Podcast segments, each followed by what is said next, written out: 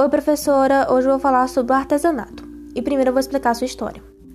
Os primeiros artesãos surgiram no período neolítico, quando o homem aprendeu a polir a pedra, a fabricar cerâmica e a tecer fibras animais e vegetais.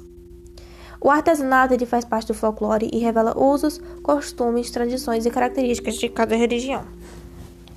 O artesanato está presente em todas as cidades do Piauí. A produção de cada comunidade, apesar de usar praticamente os mesmos materiais, cria uma identidade própria. E hoje eu vou destacar no mundo do artesanato em Floriano a cooperativa dos artesãos do Cortume. É, primeiro eu vou contar sua história.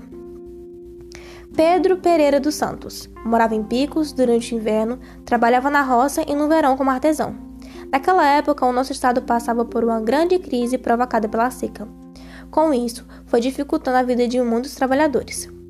Pedro decidiu mudar de cidade com sua família à procura de melhoras chegando em Floriano em 1932.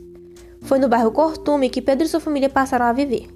Logo após a sua chegada a Floriano, Pedro caminhou ao redor do bairro à procura de barro. E foi aí que ele encontrou um riacho e, observando bem, notou que o solo é próprio para a fabricação de artesanato. Assim foi descoberto a argila. O que é argila?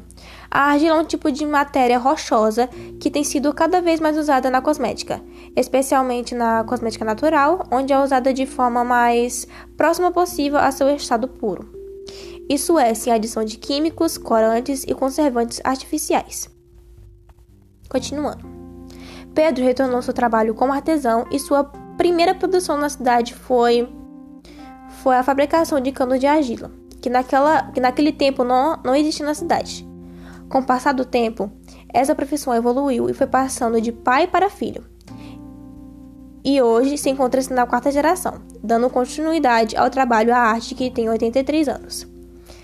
É, inclusive, na cooperativa, muitos artesãos eles se juntam e montam barracas para expor suas peças em praças, viagens, eventos e entre outros.